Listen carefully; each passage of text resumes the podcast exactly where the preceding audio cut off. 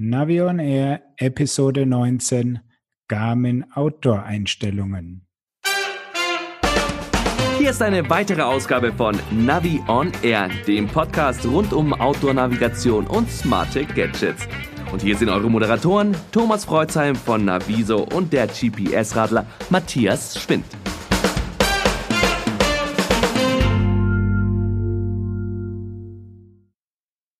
Hallo Matthias. Servus Thomas, grüß dich. Wie geht's im Süden? Sehr gut. Wir zeichnen ja heute am inoffiziellen Feiertag der Radfahrer auf.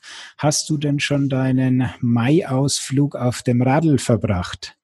Nein, habe ich nicht. Ich musste noch so einiges nachbearbeiten. Bei mir war es also eher die Perspektive aus dem Büro auf den blauen Himmel und die Sonne. Aber ich hoffe, dass wir gleich nochmal rauskommen. Okay.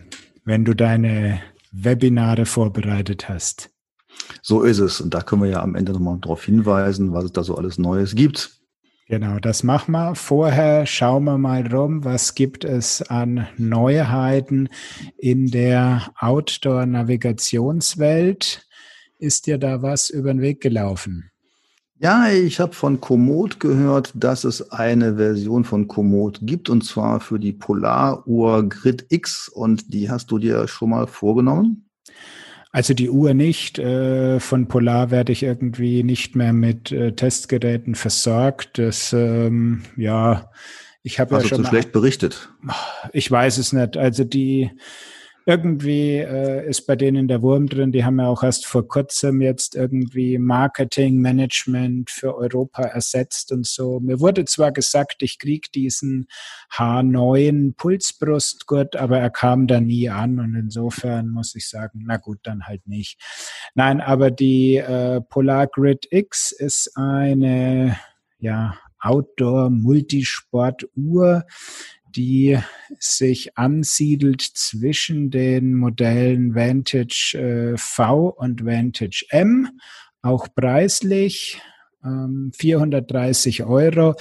Und sie ist ein bisschen, ja, robuster und eher für den Outdoor-Bereich und nicht so für den Leistungssportler wie die beiden Vantage-Uhren gemacht dann passt es doch wunderbar, dass man Komoot drauf nutzen kann. Und ich habe gesehen, man kann da auch einen Track sehen und nicht nur die Abbiegehinweise. Richtig, also ähm, sie haben das anscheinend so implementiert, wie das auch Sigma und Wahoo gemacht haben. Sprich, sie laden sich äh, direkt von den Komoot-Surfern deine geplanten Strecken runter auf die Uhr. Allerdings, so wie ich das äh, bisher gesehen habe, kriegst du keine Karte angezeigt. Also die Polar hat anscheinend keine Karte. Du bekommst für die Navigation nur die berühmt-berüchtigte schwarze Linie auf weißem Grund. Und das finde ich immer ein bisschen schade. Da sind andere Kombinationen im Vorteil. Wenn ich an Locus denke, wo man die ganze Karte dann eben auf die Uhr bekommt, das finde ich richtig gut. Oder aber eben bei den Garmin Smartwatches dann auch die komplette Karte schon drauf hat, das ist, glaube ich, dann doch ein richtig nutzbarer Vorteil. Ja, absolut, weil ich meine, Strecke anzuzeigen ist schon mal deutlich besser als nur diese Abbiegehinweise, die Komoot in der eigenen Apple Watch App anzeigt. Ähm, das Problem ist halt, ähm, wenn du keine scharfen Abbiegungen hast, dann hilft dir der schwarze Track auf weißem Hintergrund eben herzlich wenig. Also mein klassisches Beispiel ist da immer, du bist mit Mountainbike in den Bergen unterwegs, ein Weg geht schräg am Berg nach unten, einer geht nach oben. Von der Draufsicht betrachtet sind die Wege allerdings sehr eng aneinander und führen quasi im ganz kleinen Winkel nur unterschiedlich nach vorne weiter. Und da hast du einfach keine Chance zu erkennen, welchen der beiden Wege du nehmen sollst. Nun habe ich das auch mal mit der Sigma ID Free getestet. Da ist ja dasselbe Prinzip, eben nur eine Tracklinie auf der Karte. Es ist nicht komfortabel, es funktioniert, wie du schon sagst, im Hochgebirge beim Mountainbiken schneller Art sollte man das nicht nutzen. Wenn man auf normaler Tour ist, geht es einigermaßen. Ja, also wenn die Abbiegungen äh, klare Winkel haben, also dass es da irgendwie 90 Grad rechts geht, dann ist es schon okay. Aber ich bin da immer noch ein Freund der Karte. Da sieht man einfach sofort, wo es weitergeht. Und insofern, ähm, ja, das mal rausgepickt jetzt als Highlight für die Polar Grid X. Ähm, ansonsten das äh, übliche ähm, Leistungsspektrum, was man halt bei solchen Outdoor-Smartwatches, Trainingscomputern so hat. Gut, aber es gibt ja auch noch andere Geräte. Es gibt noch Marken, die wir nicht so häufig im Fokus haben. Ja, da hat mich erreicht von Hammerhead die Ankündigung, dass es einen Nachfolger von dem Karoo gibt. Und ähm, ganz toll, er wird Karoo 2 einfach heißen. Wahnsinn. ja, und sie das ist alles Erneuerung. sie haben jetzt irgendwie ein neues Werbegesicht und was ich so gehört habe, ist er sogar Anteilseigner der Firma, der gute alte äh, Lance Armstrong. Mhm, ja, ähm, dann wahrscheinlich zusammen mit unserem Jan oder egal. Äh, egal. Ähm, charakterisiert doch nochmal gerade für unsere Hörer, was ist denn beim Hammerhead so anders als bei dem Garmin? Also Hammerhead ähm, ist sehr aktiv unterwegs ähm, im Bereich Android. Man könnte schon fast sagen, es ist ein Smartphone im Outdoor-Fahrradgehäuse verpackt. Ähm, man kriegt sogar auch eine SIM-Karte dazu und kann damit eben online unterwegs sein. Und die Besonderheit ist eigentlich, ähm, ja, das Hacking des alten Karoo war möglich, dass man sich ähm, andere Android-Apps reinladen konnte. Mhm. Also was kann der jetzt, was kann der nicht im Vergleich zum Garmin? Ähm, grundsätzlich mal out of the box ist es natürlich genauso ein Fahrradcomputer wie alle anderen Sigma, Wahoo, Garmin auch. Das heißt, er hat ein, ein System, wo du Karte hast, wo du Strecken draufbringen kannst, dich anhand der Strecken navigieren lassen kannst. Es werden dir alle möglichen Daten angezeigt. Die Daten werden aufgezeichnet. Du kannst ähm, sämtliche Möglichkeiten der Sensor Koppelung reinbringen. Also erstmal, ja, Standard, ähm, wie wir das kennen. Allerdings durch dieses ähm, recht potente Android-System und anscheinend haben sie da auch eine gute Hardware verbaut, war er auch schon immer sehr flott unterwegs. Auch wenn man so auf der Karte sich bewegt hat, wo ja einige Garments dann doch schon mal zäh werden und dann habe ich noch als Bonbon obendrauf, dass ich dann eben per sogenanntem Sideload noch andere Android-Apps draufladen kann. Also da kann ich dann ein Komoot, ein Bike Map. äh, ich habe auch schon gehört, dass einige irgendwie Angry Birds dann drauf gespielt haben. Also Was da ist das denn? Das ist irgend so ein Trendspiel. Ich glaube, der Trend ist aber auch schon wieder durch. Als der erste Karoo rauskam, da war das äh, Hype und da haben sie dann Angry Birds drauf gespielt. Aha. Und äh, vorinstallierte Offline-Karten? Sind dabei. Ich bin mir jetzt nicht ganz sicher. Ich gehe nicht davon aus, dass die ganze Welt drauf ist, sondern es wird die Region drauf sein, in der du es gekauft hast. Und wahrscheinlich hast du wie bei Wahoo die Möglichkeit, dass du einfach austauscht oder ergänzt, wenn du doch mal in Japan zum Radlfahren hinkommst. Und wenn du austauschen willst über WLAN oder Kabel? Kann ich dir jetzt gar nicht sagen. Ähm, ich habe den ersten Karoo auch noch nicht in der Hand gehabt selbst. Hm, okay, aber jetzt mal so zusammengefasst, was würdest du davon halten? Ist das wirklich ein spannendes Gerät? Ähm, absolut. Also ich kenne einen, der hat den, den ersten Karoo und der ist äh, sehr begeistert, ähm, hat im Prinzip zwei Schwachstellen. Das eine ist, die Variante 1 war extrem groß und klobig, Gut mag damit zusammenhängen, dass sie eine potente Hardware reingebaut haben, die viel Strom gebraucht hat und ähm, dann noch. So ein altes ein, Nokia oder sowas. Na, schon deutlich mehr. Weil so ein altes Nokia geht ja der Akku nie leer. Mit Festplatte. genau. Also es, auf jeden Fall mussten sie den anscheinend ziemlich dick machen, um da noch einen ganz guten Akku reinzukriegen. Und das zweite Problem, das Gerät war komplett stumm. Also es gab mhm. nicht mal wie bei Garmin den Piepser, um dich darauf aufmerksam zu machen, dass da irgendwo jetzt eine Abbiegung ist. Oder die Batterie leer wird. Ja, und ähm, was ist jetzt die Neuerung vom Zweier zum Einser? Also es gibt im Moment ein Bild, was sie eben veröffentlicht haben und da hält eine Hand das neue Gerät eben hoch. Und wenn man jetzt mal von einer normal durchschnittlichen Handgröße ausgeht, dann wird das Gerät schon einiges kleiner werden. Ähm, viel mehr haben sie noch nicht rausgelassen. Der äh, gute Lance und auch der DC Rainmaker, die haben beide ja schon eines. Ray dürfte bisher nur den Karton zeigen. Oh, ja. ja, und das wird wahrscheinlich wieder einen wahnsinnig guten Vertrieb in Deutschland haben. Das könnte das große Problem werden bei der Sache, dass die ähm, ja mit dem Marketing und Vertrieb halt hauptsächlich auf Nordamerika ausgerichtet sind oder den ähm, Direktbestellung über die eigenen Homepage nur annehmen. Zehn Stück gibt es demnächst beim GPS-Radler. Erzähl so Sachen nicht. also ich war schon jetzt mal mit denen in Kontakt und ähm, siehst du, muss ich doch. also äh, ich guck mal, was möglich ist, aber ähm, ich werde wahrscheinlich jetzt direkt nach Ray noch kein Gerät kriegen, weil sie haben mir gesagt, sie haben im Moment noch nicht so viele Geräte da. Also ich muss mich auch noch ein bisschen gedulden. Und, äh, zusammengefasst, was, was kostet der jetzt und wozu wird er gut sein?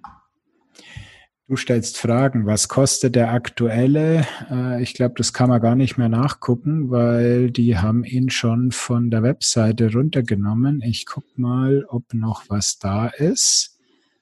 Kann man vielleicht mit Lufthansa-Aktien bezahlen? Ähm, der Original Karoo hat 399 Dollar gekostet. Da musst schon ganz schön viel Lufthansa-Aktien hinlegen.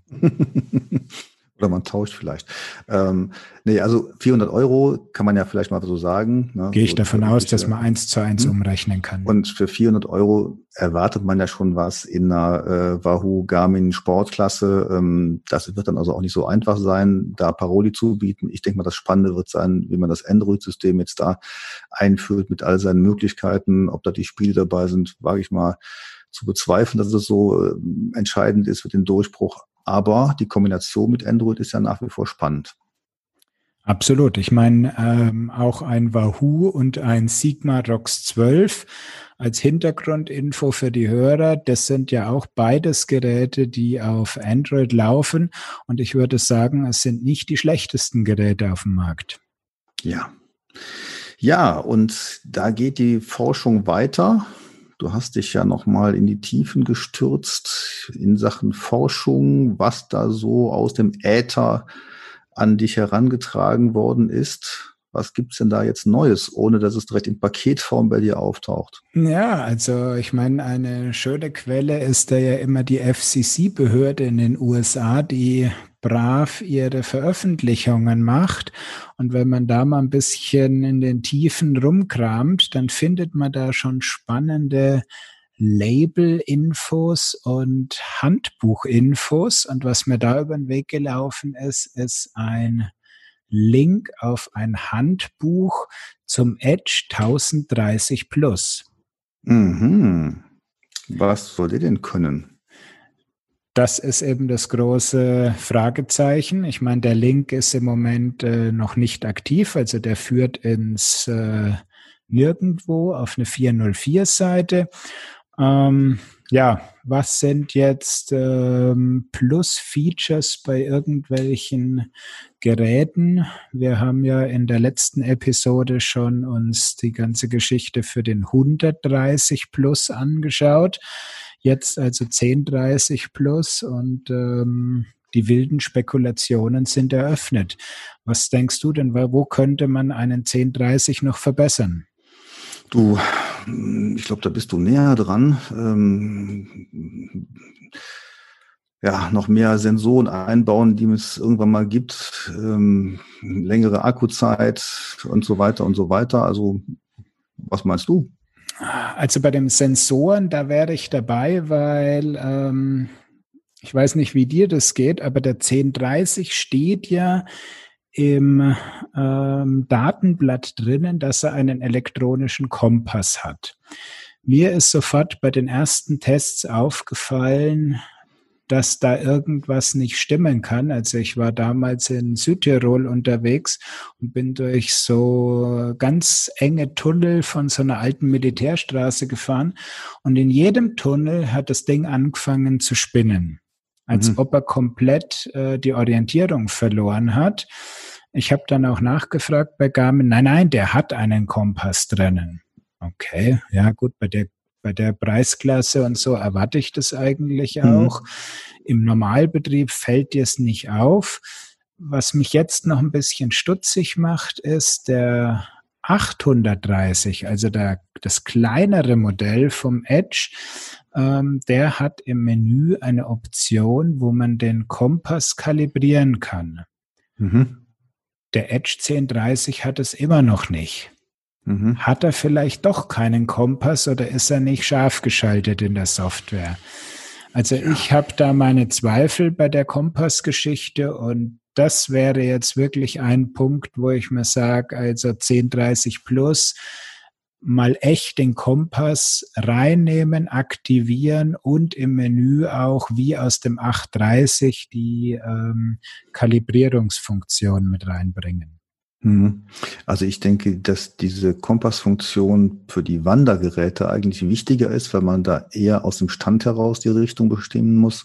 Und beim Radfahren, sobald du drauf sitzt, hast du ja eigentlich die ähm, aktuelle Richtung dabei. Von daher, ja, ob das wirklich so da wichtig sein wird.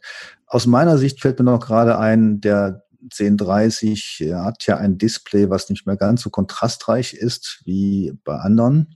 Und da würde ich mir wünschen, dass es wieder eben noch mal ein bisschen farbiger wird. Aber ob das die Plus-Version ist, glaube ich eigentlich eher auch nicht. Das ist mit Sicherheit eine Sache, wo man mal noch äh, drüber reden kann. Also das kann ich mir auch gut vorstellen. Und ansonsten hört man ja häufiger noch, dass die Farbe nicht so gut ankommt, dieses Weiß, ähm, wo schon einige äh, Leute lieber zu dieser Variante von der Firma Track greifen, den 1030, wie heißt der, Bondträger oder so ähnlich, ähm, was im Prinzip ein 1030 ist, der nur in einem anderen Gehäuse verkauft wird, was dann komplett schwarz ist. Mhm. Das wäre noch ah, eine Option und die übliche ja, Spekulation, ob denn der Speicher vergrößert wird. Was sagst du? Größerer Speicher? Ja, du kannst ja auch eine äh, größere Speicher ist eigentlich State of the Art, sollte eigentlich immer drin sein bei einem Modell, was schon ein paar Jahre alt ist. Äh, schnellerer Prozessor genauso. Dabei gleichzeitig Strom spart, wobei der Edge 1030 hat da ja eigentlich keine Probleme mit im Vergleich zu anderen. Wahrscheinlich, was ich mir vorstellen könnte, wären, dass die Funktionen integriert werden, die jetzt bei den aktuellen Garmin Smartwatches drin sind, also Bezahlfunktionen und ähm, äh, vielleicht Musikfunktionen oder sowas alles. Musik könnte ich mir vorstellen. Äh, bezahlen würde ich sagen nein, weil ähm, in der FCC-Geschichte wurde kein NFC abgeprüft. Ui, jetzt geht's wieder los. Aber du weißt ja, was FCC, du weißt, was das heißt, ne? Äh, müsste ich nachschauen. Fake Computer Chats. ja, okay. Gut. Ja. Ja, also bezahlen werden wir mit dem äh, Edge 1030 nicht können. Und Vielleicht hat er eine Maskenfunktion. Vielleicht kannst du dir den übers Gesicht ziehen und der ist dann, äh, wie heißt das so, Corona sowieso ähm, empfindlich? Du meinst, du meinst den Söderschen Maskenball. In Weiß-Blau. Genau. Edition Süd. ja. Gut, lassen wir das. Aber wir haben noch ein Update, was äh, schon da ist. Hast du schon eingespielt? Nein, habe ich nicht. Bin ich ganz gespannt. Und zwar geht es um den Teasy. Und die haben ja immer so lustige Namen geben, die ihren Software-Varianten. Diesmal heißt sie EDASIG. Mhm. Und was gibt's da Neues? Ähm, es soll ein Kartenupdate für Madagaskar, Trinidad, Tobago, Kambodscha und Laos geben. ähm, das ist ja der Wahnsinn. Finde ich jetzt weniger. 95 Prozent der Tizi-Nutzer sind genau dort gerade unterwegs. Die kommen gerade nicht zurück. So ungefähr. Allerdings, was dann lustig war, ich habe das Update durchgeführt und er hat mich dann auch gefragt, ob er die Karte von Deutschland aktualisieren soll. Na, immerhin. Okay, gut. Also gut, vielleicht ist, äh, heißt es, wenn das dabei steht mit dem Madagaskar und Laos, dass diese Karten jetzt neu dazu sind und die Kartenupdates gibt's für alle.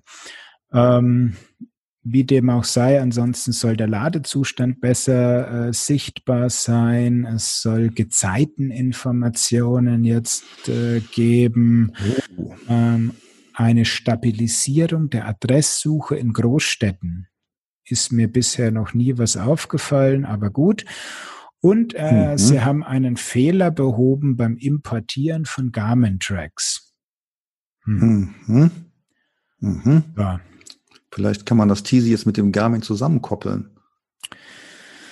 Ja, das ist eine gute Frage. Welche Garmin-Tracks meinen Sie da? Also kann ich dann in Basecamp planen und die auf den TC rüberspielen oder meinen Sie eher mit dem Garmin-Gerät aufgezeichnete Tracks, die ich dann mit dem TC verwenden kann?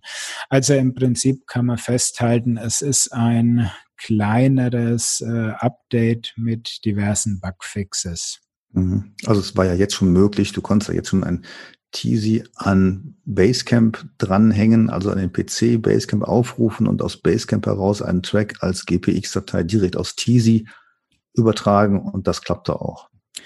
Gut, aber du musstest wissen, in welchen Ordner, oder? Das musst du immer wissen. Ja, bei Garmin musst du es nicht wissen. Also wenn du ja einen Garmin an Basecamp anhängst, dann äh, musst du den Track einfach nur rüberziehen auf den Garmin und dort fallen lassen. Wo er dann wirklich hingelegt wird im Dateisystem, darum musst du dich eben nicht kümmern. Das wäre aber auch schwach, wenn das Basecamp nicht könnte. Oh. Bei Garmin-Entwicklern äh, wundert mich nichts. Ja, wir sind ja mal gespannt, ob was die Garmin-Entwickler gerade machen. Und ähm, ich habe gerade gestern noch jemand gehabt, mit dem ich über Basecamp geredet habe und musste leider wieder sagen, ja, es wird leider nicht mehr weiterentwickelt. Aber da ja Garmin Explore ähm, nach wie vor da ist und auch propagiert wird, würde ich mir das demnächst nochmal anschauen. Ich weiß nicht, hast du da nochmal einen Blick drauf geworfen? Ab und zu mal, ja. Es gab da jetzt, ich habe mich ja auch mal ein bisschen intensiver wieder in einem Video um das Thema Garmin Connect äh, gekümmert und da gibt's auch die Möglichkeit, dass du Garmin Connect Strecken an den Explorer rüberschiebst. Also ich werde immer noch nicht warm mit diesem Explore-Portal sowohl bei der Planung als auch bei der Datenübertragung. Äh, und ähm, es ist alles irgendwie schwierig, finde ich. Hm. Eine der nächsten Episoden. Was wird Garmin bringen? Oh. Ja. Aber wir wollten uns ja eigentlich darüber unterhalten, im Hauptthema, wenn du jetzt nichts weiteres hast, keine weiteren Pakete gekommen sind.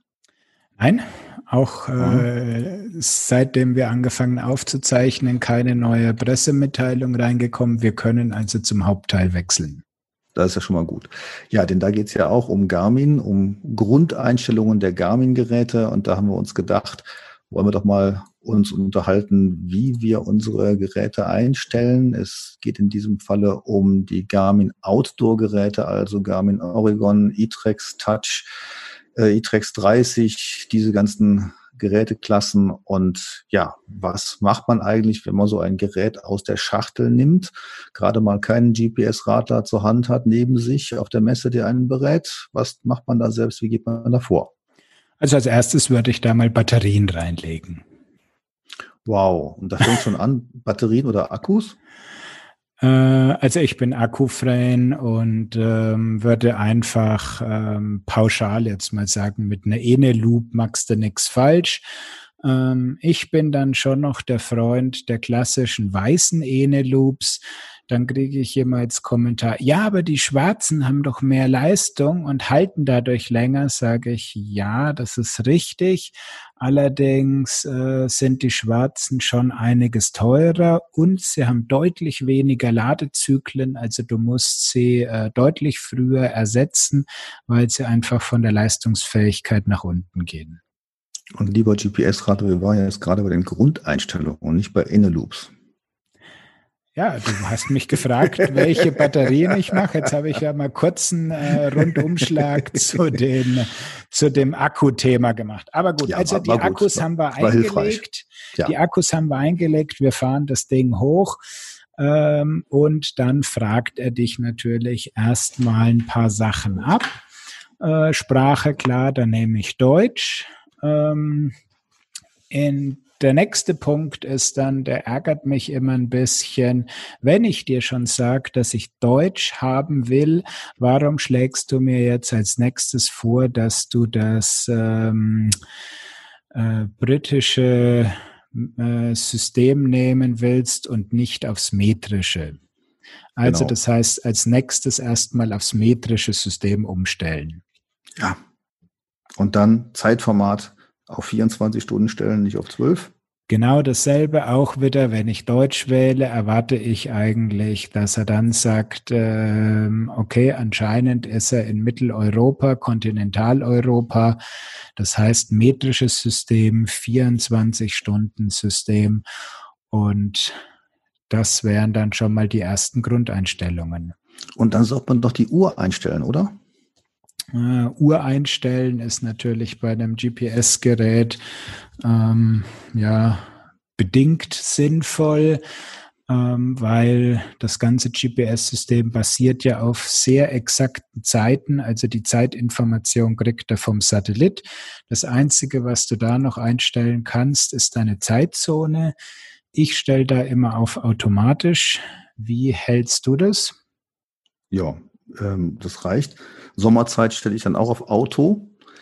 Aber man sollte schon noch dazu sagen, wenn das Gerät lange Zeit nicht aktiv war, dann kann es schon sein, dass es eine falsche Uhrzeit anzeigt.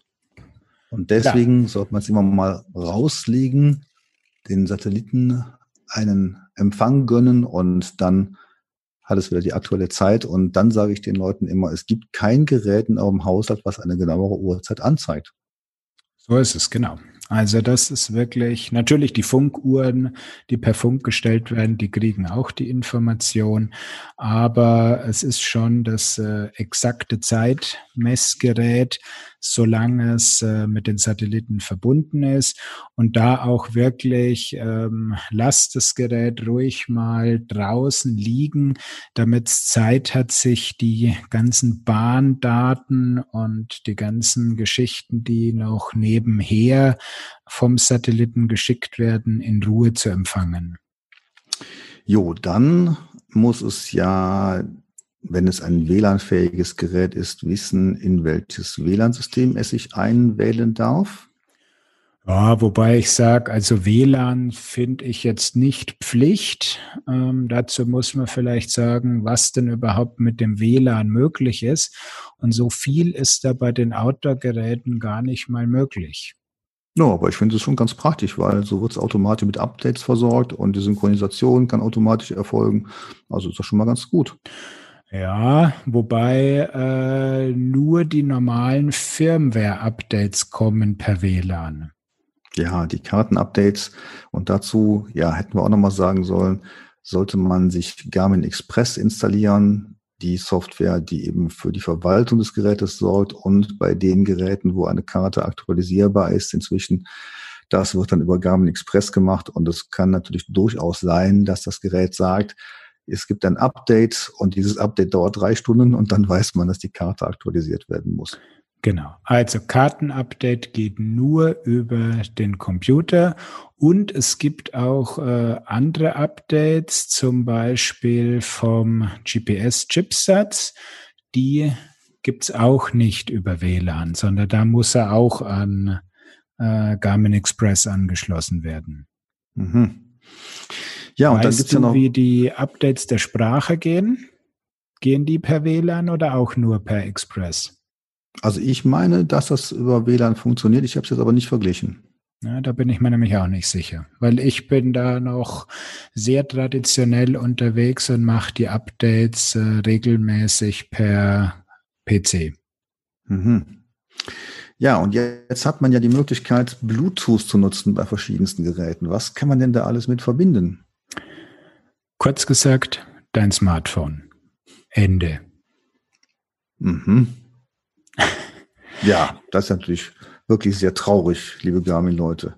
Genau. Also das eine ist, ähm, gut, ob man jetzt einen Bluetooth-Kopfhörer verbinden muss, das sei mal dahingestellt. Also ich sage, äh, der Garmin muss noch keinen iPod ersetzen. Ähm, was ich wirklich das Traurige finde, ist, dass es kein offenes Bluetooth-Profil gibt, mit dem ich einfach von meinem Smartphone sagen kann, hier GPX-Tracks senden an Oregon 700 und zack ist es drüben. Mhm. Das wäre mal eine Option für den 1030 Plus, aber ich unke jetzt mal, ich glaube immer noch nicht, dass es dann dabei sein wird. Nein, also da bin ich mir ziemlich sicher, ähm, dass Garmin das entweder nicht will oder nicht kann. Ja, wir sagen jetzt einfach mal, sie behalten sich noch was in der Rückhand. Glaube ich nicht. Nee, das ist eine politische Entscheidung. Sie wollen es nicht und ähm, dann kommt es auch nicht. Sie wollen es einfach tief in ihr Garmin Connect äh, Imperium integrieren. Und das heißt, du kannst zwar dein äh, Bluetooth-fähiges Outdoor-Gerät mit dem Smartphone koppeln, aber es muss zwingend diese Garmin Connect Mobile App auf dem Smartphone drauf sein.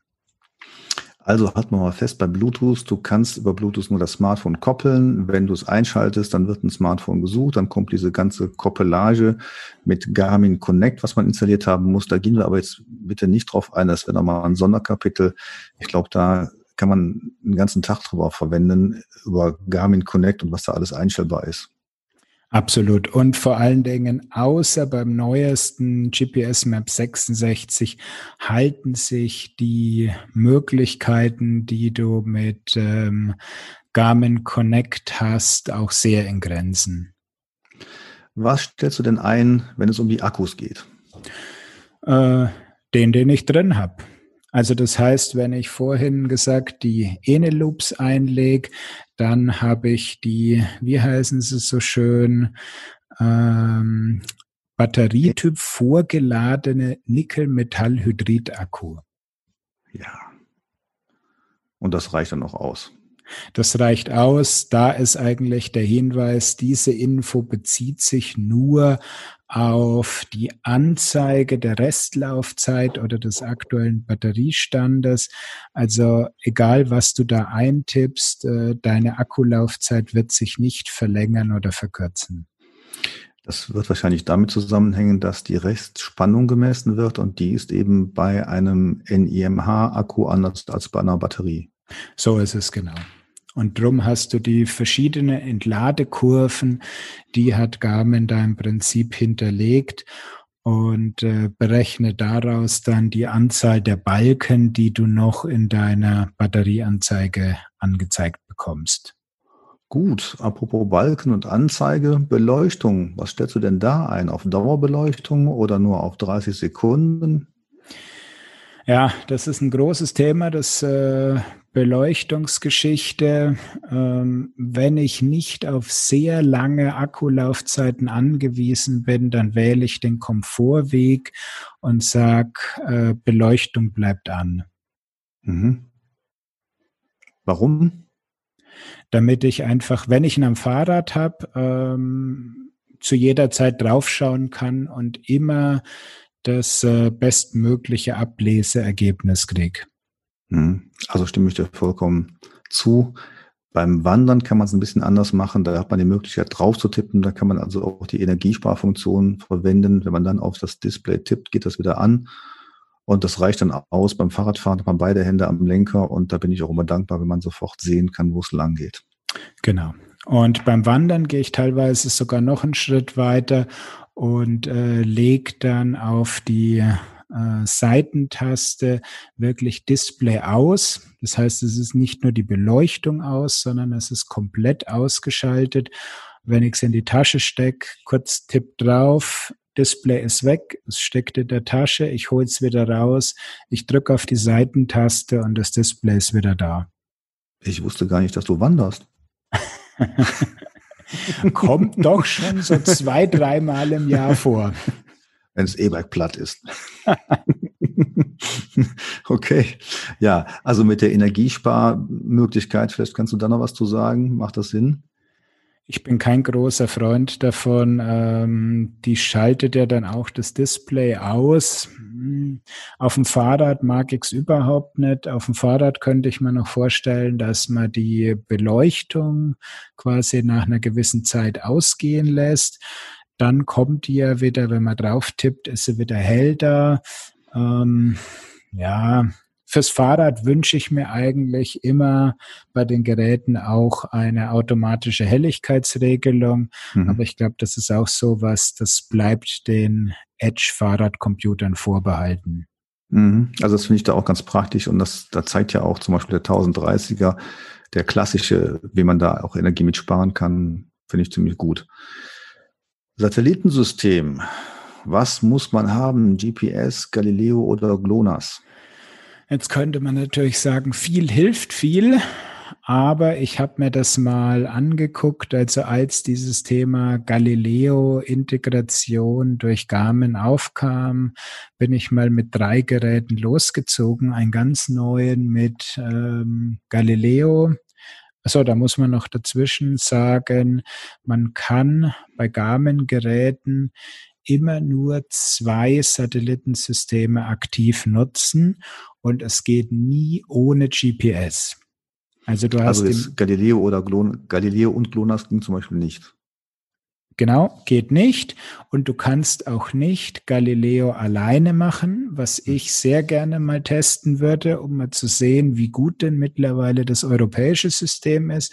Du kannst immer nur GPS oder GPS plus eines der beiden Zusatzsysteme wählen. Und was ist jetzt ratsam? Frisst es eigentlich zusätzliche Energie? Ist es genauer? Ähm, es frisst auf jeden Fall Energie, deutlich messbar und ähm, die Genauigkeit ist nicht wirklich äh, besser im normalen Einsatz. Jetzt will ich mal widersprechen. nämlich, jetzt habe ich, ja, ich habe äh, mit meinen schon betagten e-Trex Touch-Geräten das auch mal gemessen. Ich habe da ja Schulungsgeräte und äh, in der Tat habe ich deutlich bessere Aufzeichnungen gehabt, als ich GPS und LONAS eingeschaltet habe. Galileo geht mit denen ja noch nicht als nur mit GPS. Und das haben wir getestet in Paderborn in der Innenstadt mit mehreren Geräten. Das war wirklich dann deutlich, also die Kombination von beiden Systemen war genauer. Okay. Also ich habe sowohl auf dem normalen Feld-Waldbereich getestet, als auch in der Münchner Innenstadt. Und ähm, muss sagen, der 64er, den ich auf GPS Only habe laufen lassen, ähm, war da sehr gut unterwegs und ähm, du hast da kaum kaum Abweichungen gesehen, aber wir packen diesen Test, äh, packen wir mal in die Show Notes, den gibt's nämlich bei mir auf dem Blog zu lesen. Mhm. Da hat wahrscheinlich der Garmin Flagship Store ein paar GPS-Signale hinterhergesendet. Ah, ich glaube, zu dem Zeitpunkt war der noch gar nicht da. okay, also zusammengefasst, also ich würde beides einschalten, auch wiederum mit der Option, wenn genug Batteriekapazität da ist. Aus meiner Erfahrung ist es nicht ganz so wild, wenn man die beiden Systeme einschaltet oder nur GPS allein, also was den Stromverbrauch angeht. Und ähm, ich finde das immer gut, wenn man diese beiden Systeme hat.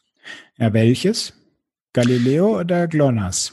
Ich muss sagen, bei Galileo habe ich jetzt noch nicht die großen Fortschritte entdeckt bei dem Zuschalten aber auch noch nicht so unter Stressbedingungen getestet oder länger getestet. Ich kann das nur sagen, bei den Geräten, die mit GPS und GLONASS laufen, ähm, da würde ich schon dazu raten, dass man das dazu schaltet.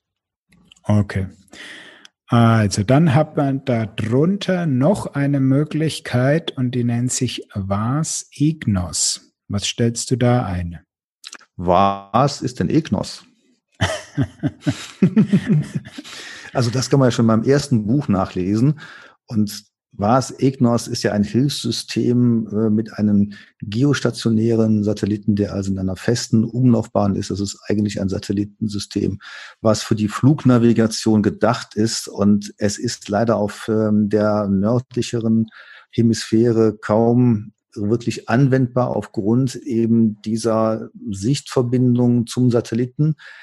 Das heißt, man hat eigentlich kaum Möglichkeiten, dass man es wirklich gut empfängt. Wenn man in Süddeutschland ist, ist es besser. In Norddeutschland wird es immer schlechter. Von daher auch damals schon abschalten braucht man nicht. Genau. Kostet auch wieder ein bisschen Strom. Ähm, ja, der Satellit steht ja irgendwo über Afrika und da äh, wird schon schwer, da den noch zu kriegen. Und äh, insofern stimme ich dir zu, ausschalten, Strom sparen, Gutes. Ja, Koordinatensystem. Was stellt man denn da am besten ein? Pff, ist mir doch wurscht. ja, also wenn du Geocacher bist, dann bist du bei Garmin ja gut bedient, denn da hat ja Garmin wirklich darauf Rücksicht genommen, die Grad-Minuten-Einstellung ist Standard. Das wissen aber nicht alle Leute. Und wenn man mal Koordinaten für andere Zwecke nimmt, wenn man es zum Beispiel mal mit den Koordinatensystemen vergleicht, die im Auto angezeigt werden, dann merkt man schon einen Unterschied. Und spätestens, wenn man im Wald unterwegs ist und wandert, was du ja auch tust, wie ich gerade erfahren habe, dann kommt man ja ab und zu mal an einen Wegweiser und da stehen UTM-Koordinaten drauf. Und dann sollte man eben auch, wenn man da häufig mal, häufiger mitarbeitet, auch die UTM-Koordinaten einstellen. Genau, so ist es. Also warum ich sage, ähm, das ist mir eigentlich egal, was da drinnen steht. Dieses äh, ganze Geschichten von den Koordinatensystemen, die brauchst du nur, wenn du ähm, Koordinaten aus anderen Quellen auf dein ähm, Gerät übertragen willst und das eigentlich auch nur bei Übertragung per Hand. Weil sämtliche Tracks, die du irgendwo auf Outdoor Active oder wie die Portale auch immer heißen, ähm, kommen, wenn du den Track importierst, ist es egal, was du da für ein Positionsformat, also dieses von dir angesprochene ähm, Minuten-Punkt-Format, was im Geocaching-Bereich sich durchgesetzt hat, oder irgendwie nur Gradbereich, ähm, das ist vollkommen egal. Also ganz im Ernst, was noch ganz wichtig wäre, die Leute darauf hinzuweisen, im Notfall ist das UTM-System das, was genutzt wird. Wenn man also seine Koordinaten einem Rettungsdienst mitteilen möchte, dann ist es gut, UTM-Koordinaten mitzuteilen. Die Rettungsdienste wissen, dass es nicht Standard ist, aber gerade im, deutschen Outback, sprich irgendwo im Gebirge, kann auch Mittelgebirge sein, kann auch Wald sein, da ist es schon ganz hilfreich, wenn man das kann. Ich erwarte das eigentlich von Leuten, die zum Beispiel Mountainbike-Gruppen, Wandergruppen leiten. Also die Guides, die sollten das schon tun und denen rate ich auch immer, das Gerät auf UTM einzustellen, um in einem Notfall dann entsprechend vorbereitet zu sein. Okay. Also die Bergwacht ähm, hätte Probleme, wenn ich Ihnen das im, ich sage jetzt mal Geocaching-Format, äh, Grad, Minuten, Punkt-Format übermittel. Das kommt immer darauf an. Es gibt da Unterschiede, weil dieses Rettungssystem ist nicht einheitlich geregelt. Inzwischen ist es ja auch so, dass man die Handydaten auch auslesen kann, auch von Seiten des Rettungsdienstes. Aber wenn man keinen Empfang hat, keine ähm, Signale hat, gut, dann kann man auch keinen äh, Notruf durchgeben und keine Koordinaten durchgeben. Aber letztendlich ist es schon ganz gut, wenn man irgendwo auch einem anderen etwas durchgeben kann. Und das muss ja gar kein Notfall sein. So, und wenn der andere, das ist auch mal so mein Tipp, zum Beispiel Google Maps nutzt. Also ich will einen ganz normal mit einem Auto irgendwo hin lotsen dann kann der auf seinem Google Maps System kein UTM eingeben, aber der hat dann das Grad-Dezimalsystem auf seinem Google. Also 51 Punkt und dann kommt eine Zahl und dann kommen irgendwie 08, dann kommt eine Zahl. Und dieses System kann man eben auch auf einem Garmin-System, äh, auf einem Garmin einstellen. Das ist dann eben das Grad-Dezimalsystem. Ja, also von daher, manchmal hat man solche Fälle, wo man sowas einsetzt, dann kann man das auch eben entsprechend anpassen. Da ist Garmin deutlich flexibler als sämtliche anderen GPS-Geräte. Genau. Also wird nur interessant, wenn man per Hand Koordinaten eingeben möchte oder äh, per Hand oder per Sprache nach außen übertragen will. Alles, was über mhm. automatisierte Systeme geht, ist es vollkommen egal, was da eingestellt ist. Ja, was ich noch interessant finde, ist die Einstellung vom Aufzeichnungssystem. Denn da sind zum Beispiel die E-Trax Touch-Geräte, die ich damals angeschafft hatte, so eingestellt, dass nur das FIT-Format gespeichert wurde und die habe ich dann mal auf GPX-Speichern umgestellt. Genau. Dazu erstmal wieder so Garmin-Folklore, wo ich mich jedes Mal drüber aufregen könnte. Der Menüpunkt nennt sich Registrierung. mein Gott, könnt ihr nicht einfach mal Aufzeichnung oder Track-Aufzeichnung da reinschreiben? Wer soll sich unter Registrierung was vorstellen können? Also unter Registrierung ähm, wird eingestellt, ähm, wie die Aufzeichnung ist, wie ähm, aufgezeichnet wird und in welchem Format. Bei der Aufzeichnungsart hast du die Möglichkeit, entweder das automatisch zu machen. Damit überlässt du dem Garmin die Wahl, wie oft er einen Punkt setzt. Du kannst es zeitlich machen. Das heißt, du kannst dem äh, Gerät vorgeben, speichere alle zwei Sekunden, alle zehn Sekunden einen Wegpunkt oder nach der Distanz, also speichere alle 50 Meter einen Wegpunkt. Was stellst du ein beim Aufzeichnen? Also entweder ich bin faul und dann stelle ich automatisch ein oder wenn ich es ein bisschen genauer haben möchte, dann stelle ich nach Distanz ein und gebe da 0,05 Kilometer. Das sind also 50 Meter ein.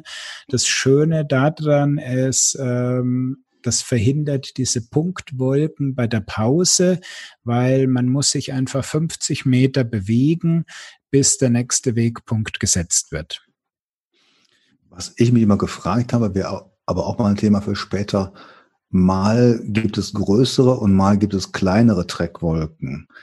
Ich denke, das wird ja wo rausgerechnet jetzt beim Aufzeichnen selber oder erst beim drüberbügeln der Software, die das Ganze nachher verarbeitet? Ähm, wenn du es mit dieser Aufzeichnung nach Distanz-Variante machst, werden diese äh, Punktwolkengeschichten gar nicht erst aufgezeichnet. Weil wenn zwei Wegpunkte einfach ähm, oder wenn sie keine 50 Meter auseinander sind, wird kein Wegpunkt aufgezeichnet. Ja, ähm, bringt mich übrigens noch auf eine andere Geschichte, bevor ich es vergesse, denn es gibt bei einigen Geräten die Einstellung, dass man Autostart einstellt. Also dass sich das Gerät nur dann, ähm, dass es nur dann aufzeichnet, wenn es Bewegung feststellt. Und zwar kann man da einen Geschwindigkeitswert einstellen. Ich habe das immer abgestellt, weil ich festgestellt habe, das ist sehr fehlerbehaftet. Wenn man das also einstellt, dann habe ich nachher bemerkt, dass häufig das Gerät gar nicht angesprungen ist. Man hat also die Pause gemacht, ist wieder losgegangen und hat dann irgendwann festgestellt, dass das Gerät wieder eingesetzt hat, aber hat einen riesigen Zeitraum dazwischen gehabt, wo es gar nicht reagiert hat. Und deswegen sage ich, Autostart auf Off setzen. Das wiederum bei den Outdoor-GPS-Geräten. Bei den anderen, bei den Edge-Geräten, bei den neueren, fand ich diesen Autostart sehr gut gelungen, beziehungsweise da hat es gut funktioniert. Ja, wobei da schalte ich jetzt mal Klugscheißer-Modus ein. Was du gerade gesprochen hast, ist die Autopause-Funktion. Richtig, Autopause, genau. Autostart gibt's nämlich auch. Das heißt, ähm, du musst deine, überhaupt, ob aufgezeichnet werden soll oder nicht, musst du per Hand einschalten. Oder du hast Autostart ein, das ist quasi wie die ganz alten Garmin-Geräte. In dem Moment, wenn du den Garmin einschaltest und er ein Satellitensignal hat, fängt das sofort an mit der Aufzeichnung. Ja, so. Und das würde ich auch immer machen. Rate ich meinen Leuten, sonst vergisst man es nämlich. Also mein Rat wäre eben diese Autostartfunktion, jetzt sind wir wieder dabei, die eingeschaltet zu lassen, Track-Aufzeichnung mhm. automatisch starten, sobald Track, ähm, sobald das Gerät gestartet wird. Aber richtig gesagt, die Autopause-Funktion, die ausschalten. Genau. Da bin ich dabei. Beim Wandern schon. Beim Fahrradfahren muss ich sagen, habe ich da keine schlechten Erfahrungen gemacht, weil da einfach die Geschwindigkeitsdifferenz zwischen Stehen in der Pause und Bewegen beim Radlfahren ist so groß, dass er das sicher erkennt. Also beim Fahrradfahren mache ich die Autopause schon gerne ein, mache es aber auch auf eine ziemlich niedrige Schwelle, also so um die 5 kmh so schnell wie du anfährst, muss das Gerät einfach reagieren. Klar. Also, wie war das? Gibt es beim E-Bike überhaupt irgendwas anderes als äh, Turbo? Genau, Kondensstreifen. ja, Datenseiten. Was stellen wir denn da ein? Äh, Bevor wir auf die Datenseiten gehen, noch die Variante, wie möchtest du deine Tracks denn gerne abgespeichert haben? Das kann man nämlich jetzt bei den neuen ja auch noch ändern. In grün. In grün. Oh, Farbthema ist eine ganz böse Wahl. das lassen wir jetzt. Das würde wieder, das würde wieder zu gehässig werden. Äh, nein, die, das äh, Aufzeichnungsformat kann man wählen ähm, zwischen dem klassischen GPX-Format und dem FIT-Format, in dem dann noch viel mehr möglich ist. Und ähm, ja, bei den ganz neuen Geräten kann man schon gar nicht mehr äh, GPX alleine einstellen. Ja. Also das heißt, man hat nur noch die Wahl zwischen Fit und Fit plus GPX. Und da würde ich auf jeden Fall empfehlen, Fit plus GPX einzustellen. Ja, das hatte ich eben auch schon mal versucht anzubringen. Das ist nämlich auch eine Einstellung, die bei den älteren E-Trex Touch-Geräten beispielsweise auch als Voreinstellung vorhanden ist. Also da wird nur Fit eingestellt und man wundert sich dann nachher, wo ist denn jetzt der, der GPX-Track? Also auch da eben am Anfang mal auf GPX Plus Fit umstellen, dann ist man auf der sicheren Seite. Genau. Ansonsten muss man nämlich die Fit-Datei in GPX umrechnen. Äh, geht zwar, ist aber nicht so ganz ohne zu machen. Jo, man hat ja sonst nichts zu tun. Jetzt genau. aber zu den Datenseiten. Datenseiten, genau. Also das heißt, äh, Datenseiten grundsätzlich mal erklärt, das sind die Seiten, mit denen du permanent quasi deine Aktivität ähm, durchführst. Also das heißt, da ist normalerweise eine Karte drauf und dann durch Tastenbewegung oder durch Wischen kannst du die einzelnen Seiten durchblättern, kommst dann auf eine Datenseite, hast vielleicht noch eine Kompassseite und ähm, mehr muss ich sagen, habe ich eigentlich nie eingestellt. Also ich habe bei mir mal so eine Reihenfolge mir notiert, die ich auch dann meistens anwende. Das heißt Hauptmenü. Also wenn ich das Gerät einschalte, kommt das Hauptmenü, dann kommt die Karte, dann Zieleingabe, dann Reisecomputer, dann Einstellungen und dann Höhenprofil. Ja, das sind jetzt sechs verschiedene Menüseiten, die man durchblättern kann. Darauf kann man dann immer noch mal unterschiedlich Datenfelder einrichten und die Dateninhalte. Das Ganze potenziert sich dann bei den Garmin Edge Geräten auf 99, habe ich beim Edge 1030 mal gezählt, 99 verschiedene Anzeigemöglichkeiten, totaler Wahnsinn. Aber ähm, da kann man sich auch ganz schön verlieren. Ich denke, auch da ist weniger mehr, vielleicht am Anfang sogar jede Menge Seiten mal weglassen und mal versuchen, dass man mit weniger zurechtkommt, weil wenn man sich dann unterwegs durch tausend Menüseiten blättern muss, das ist nicht immer so ganz angenehm. Ja, also ich wollte gerade sagen, bist du des Wahnsinns, dass du dieses Hauptmenü und die Zieleingabe damit reinpackst? Das heißt ja, wenn du unterwegs die Seiten durchwischt, musst du immer da drüber wischen quasi.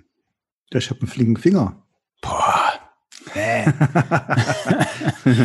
also da gibt's äh, elegantere Varianten. Also um ins Menü zu kommen, beim GPS-Map zweimal auf die Menütaste kurz hintereinander gedrückt und du bist schon raus.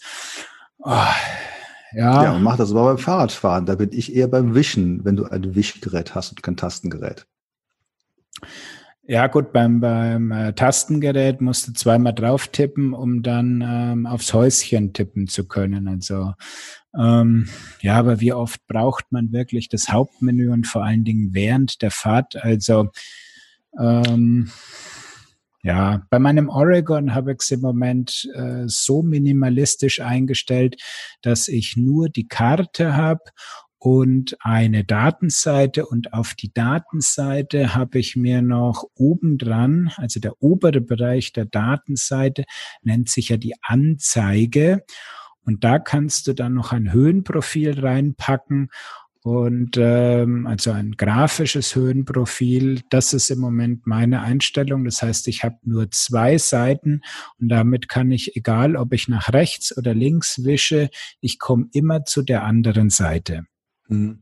Also bei meinen Fahrradgeräten habe ich auch minimiert. Da habe ich dann Hauptmenü und Datenseiten und dann Höhenprofile. Aber da darf ich endlich mal auch mal widersprechen, weil, oder eine andere Meinung äußern, weil ein ganz seitiges Höhenprofil finde ich schon klasse. Das ist für mich dann doch sehr außergekräftigt, als wenn ich es nur in so einer Miniaturansicht habe. Und da hm, freue ich mich wirklich dann über ähm, doch mal große Anzeigemöglichkeiten. Klar, das ist ähm, je nach Topografie der Strecke ist es dann schon interessant, dass man mal ein großes Höhenprofil noch reinbaut. Ich fahre ja auch mal Berge rauf und runter, im Gegensatz zu dir. da war es gemein. Ja. Ja. Datenseiten, noch was dazu? Ähm, ja, der GPS Map 66, da gibt es jetzt die Möglichkeit, dass man in den Datenseiten noch zoomen kann. Ähm, Finde ich sehr unglücklich von Garmin umgesetzt. Ähm, das heißt, über die Plus-Minus-Tasten kannst du dir dann mehr oder weniger Datenfelder anzeigen lassen. Allerdings ist das sowohl die Logik als auch die Umsetzung irgendwie schiefgegangen. Hast du das dir schon mal angeguckt und ausprobiert? Nee noch nicht. Ähm, weil wenn du jetzt ähm, ja viele kleine Datenfelder angezeigt hast und möchtest umstellen auf wenige große, was würdest du dann erwarten mit Plus- oder Minus-Taste? Plus, groß, minus, klein. Genau, würde ich auch sagen. Das heißt, mit Plus zoomt man rein. Das heißt, die Informationen werden weniger. Dafür werden die, wird die Darstellung größer. Dieser Logik ist Garmin nicht gefolgt und hat es genau andersrum gemacht. ja, es kann ja auch sein, dass Garmin das so versteht, plus dann sind mehr Datenfelder, also mehr, aber kleiner. Das mag noch sein, ja. Das ist halt die andere Logik. Ähm, wo ich dann nicht mehr so tolerant bin, ist, ähm, da wechseln ja dann einige Anzeigeformate und ich erwarte einfach, wenn ich weiter reinzoome, also wenn ich weniger Datenfelder anzeigen möchte, dann sollen einfach die untersten wegfallen und äh, nur noch die weiter oben dargestellten größer angezeigt werden. Und auch das ist nicht der Fall. Also die springen da ab und zu wild durcheinander. Das ist ähm, ohne jegliche Logik verstehe ich nicht, was da, was sich da jemand dabei gedacht hat. Setzen wir auf die Wunschliste für Garmin für Weihnachten. 66 ST Plus meinst du? ja, genau. ja, ich habe noch einen Tipp in Sachen Einstellungen, wenn man öfter Probleme hat oder möchte besondere Beobachtungen mitteilen, die das Gerät anzeigt, dann kann man eine Screenshot-Funktion aktivieren, findet man unter dem Bereich Anzeige. Und wenn man dann auf die Einschalttaste drückt, dann wird ein Screenshot erzeugt und im Gerät abgelegt, kann man prima später mit dem PC auslesen und dann als Dokumentation nutzen, an die Garmin-Leute schicken oder an seine Freunde, wie auch immer. Genau. Wo finde ich den im Dateisystem? Einfach unter Anzeige schauen, da steht dann Screenshot aktivieren oder nicht. Okay, und äh, ich meinte jetzt, wo finde ich dann die, den Screenshot selbst? Unter dem Bereich Garmin und dann SCR Screen oder SCN in einem besonderen Verzeichnis. Okay, gut. Würde ich sagen, wenn du keine Tipps und Tricks mehr zur Einstellung hast von einem Outdoor-Gerät, dann sind wir soweit am Ende, oder? Dann können wir in dem Bereich den Sack zumachen. Vielleicht noch ein paar Veranstaltungshinweise. Das können wir auch machen, aber vorher vielleicht noch die Frage an die Zuhörer.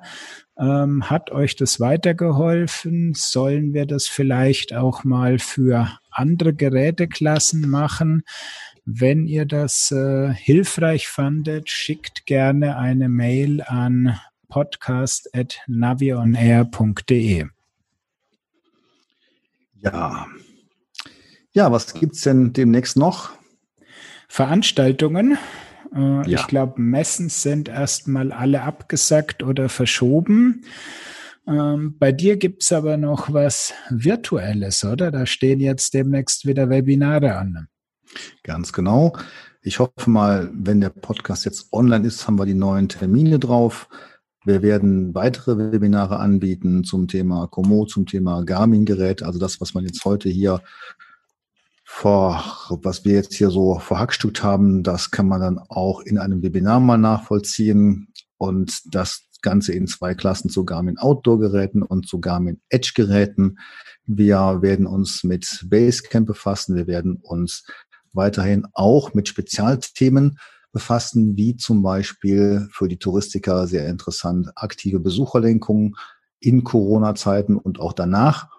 Das Ganze habe ich jetzt schon zweimal angeboten, jeweils mit einer sehr schönen Nachfrage. Und ich freue mich immer, wenn wir aktiv dazu beitragen können, dass gerade jetzt in diesen Zeiten die Hotspots entflechtet werden, dass sich nicht alle Leute auf denselben Wegen tummeln, sondern dass man den Leuten auch Gelegenheit gibt und zeigt, wie man ruhige Strecken planen kann und dorthin fahren kann und sich dort orientieren kann. Das zeigen wir alles in solchen Webinaren. Also das nächste davon wird am 7. Mai sein und diese Reihe werden wir sicher fortsetzen. Gut, ich würde sagen, wir packen alle Termine in die Show Notes. Da findet ihr dann noch auch ein paar weitere Links zu Tipps und Tricks äh, zum heutigen Hauptthema und natürlich zu den News äh, vom Anfang der Sendung. Und ansonsten würde ich sagen, wenn euch der Podcast gefallen hat, ähm, lasst uns eine Bewertung auf iTunes da, abonniert den Podcast und ähm, in zwei Wochen sind wir wieder für euch da. Ganz genau. Und bis dahin bleibt gesund und bewegt euch gut draußen in der Natur. Ciao, Servus. Tschüss. Sie haben Ihr Ziel erreicht.